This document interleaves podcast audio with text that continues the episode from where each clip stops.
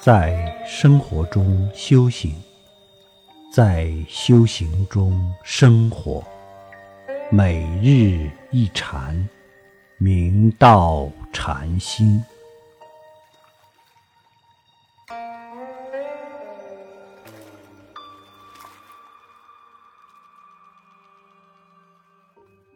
今天分享《了凡四训》中的一些精华和要点。第一点，命由我作，福自己求，这是纲领式的总结。我们可以通过修行改变自己命运，可以把握未来生命的方向。福德来自于我们深耕的福田，所谓自作自受，自己造福。自己得到吉祥果报，自己造业，自己得到悲惨业报，自业自了，自己造的业需自己了结。其实这是告诉我们，生命有一个明确的指向，不能偏离。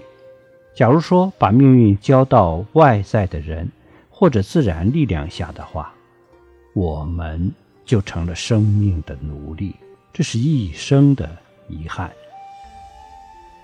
第二点，一切福田不离方寸，从心而觅，感无不通。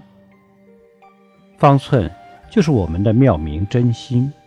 四祖大师云：“百千法门同归方寸，河沙妙德总在心源。”福田源自于我们的心，应向内去探究生命的真谛。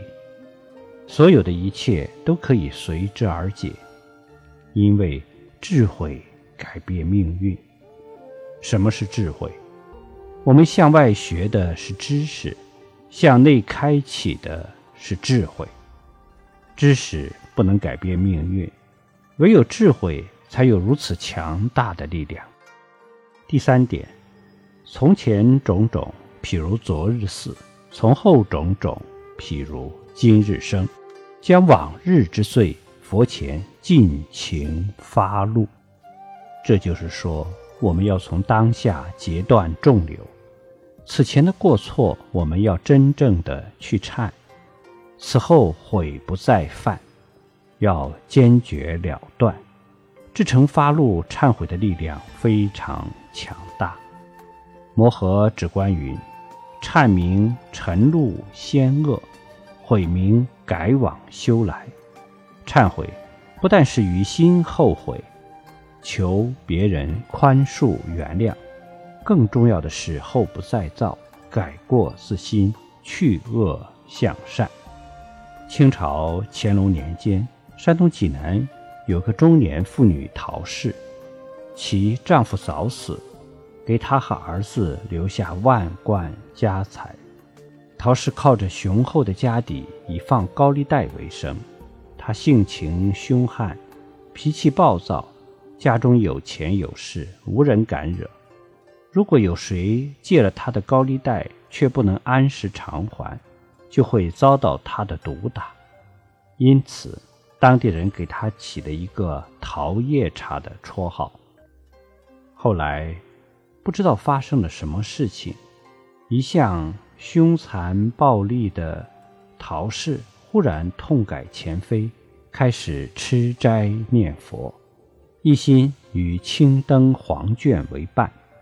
至于借出去的高利贷，他对无力偿还的人，只收回本金，利息都免了，一改往日的凶悍。